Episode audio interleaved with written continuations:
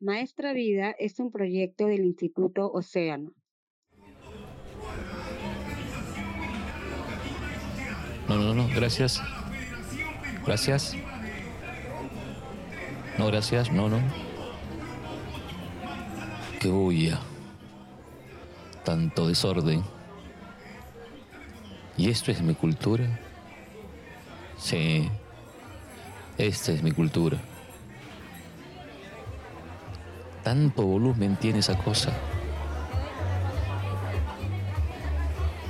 Tantos colores, tantos olores, tantos sabores. Que da valor a toda esta estética.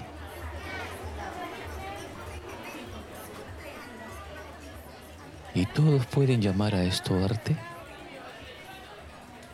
¿Hay arte? ¿Existe el arte?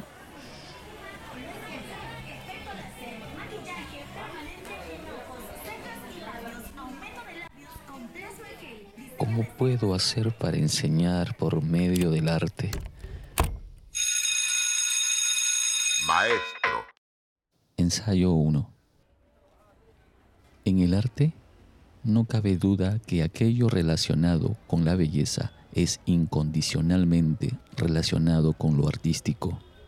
Un mundo objeto cerca de las experiencias artísticas es un mundo estético en su sentido decorativo. Si se va a visitar tal o cual lugar, eh, se sabe por lo general qué tipo de prenda o maquillaje llevar. Y si no se es consciente de cómo combinar texturas o colores, se busca inmediatamente a través de las redes sociales a algún tipo de gurú o experto. Somos arte y nos sostiene espacios culturales que se han detenido.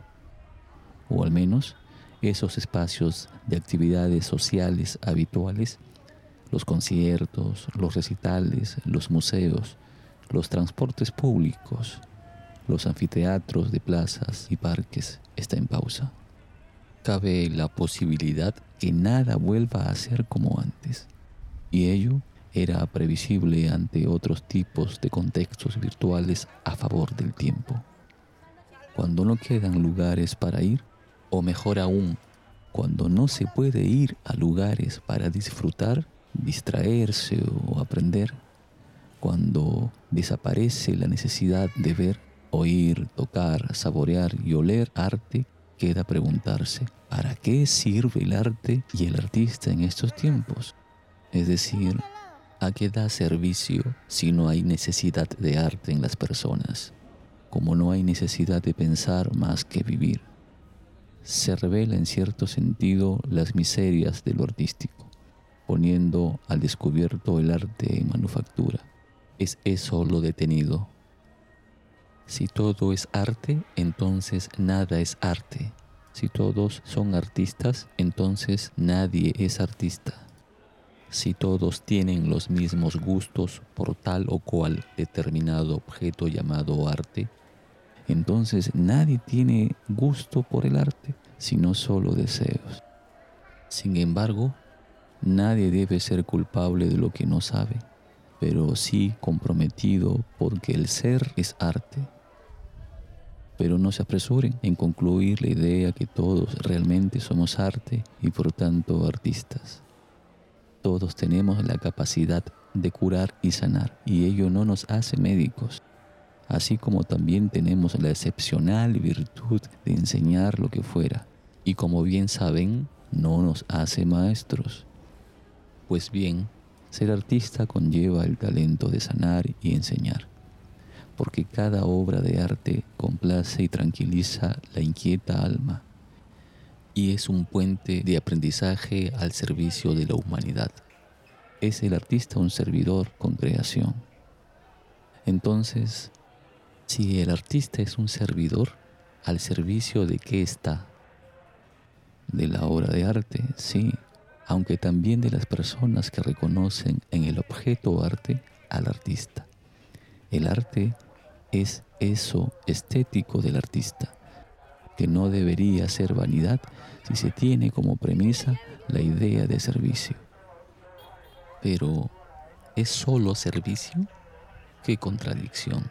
Reconocer al artista como un servidor y en ello su obra de arte como el servicio. El artista es un ser que vive y de humano lo tiene como cualquiera. Vivir del arte es en muchos sentidos un medio de vivir espiritualmente, como también de materia, porque se sabe ambas son imprescindibles para la vida. Por tal motivo, y pensando en la materia, se piensa en el valor de la obra de arte y del artista. Cuán creativo no es igual decir desarrollo técnico. Y si hay creatividad y desarrollo técnico, no quiere decir que sea original o único en cierto sentido. Se necesita más allá de un mero carisma para conciliar al artista con el arte en uno solo. Reconocemos la novena sinfonía con Beethoven, las Meninas con Velázquez, el Cóndor pasa con Daniel Aromías Roble, Chinchiví con Pepe Villalobos, El Plebeyo de Felipe Pinglo, El David con Miguel Ángel, Los Girasoles con Van Gogh, todas en la memoria colectiva de un pueblo, de una cultura contenida en su historia, desafiantes a los gustos adversos en sus épocas y con el valor dado naturalmente por todos los que dan sentido, por tanto, dan existencia al arte en las personas. Son ellas, las personas que piensan el arte. Los conmueve, despierta sus sentidos y cuanto más desarrollado el gusto, los lleva a reflexionar. Es el arte también provocación así como el filósofo provoca con sus preguntas y muestra la ignorancia, así el artista debe ejercitar su mente en ambos sentidos. Soy ignorante y vosotros son ignorantes, por tanto debemos seguir aprendiendo. Entonces, el arte es un infinito aprender.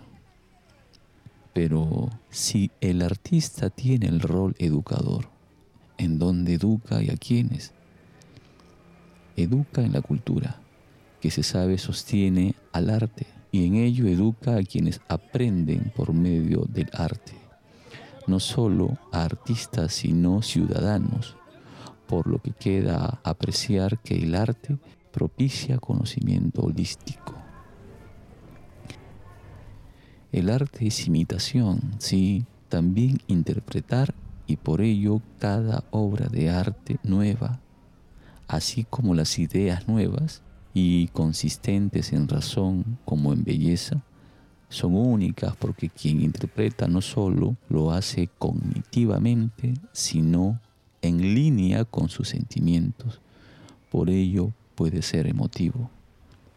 A veces el arte es único, pero no es perpetuo, porque se volverá a repetir la mímesis para parir otra creación. Cada generación aprende repitiendo los logros del pasado. A ello le llama técnica. A la técnica logra abreviar el tiempo de razonar el camino. Por lo que si la obra de arte del pasado fue única, ahora ya no lo será. Único no es lo mismo que original porque para ser original es necesario volver la mirada y el entendimiento a los orígenes.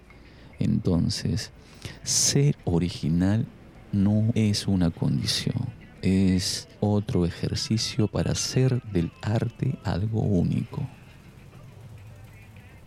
Estamos rodeados de belleza y la calificamos como artístico.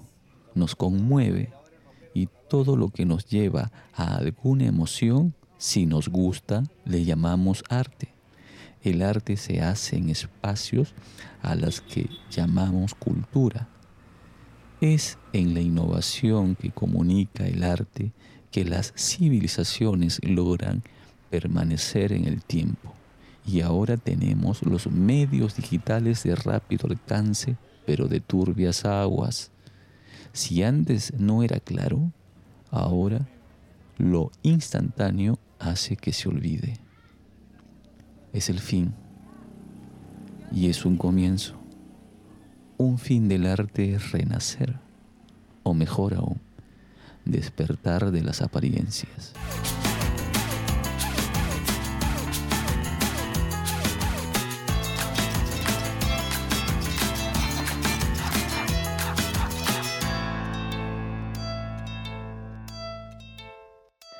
Maestra Vida es un proyecto del Instituto Océano.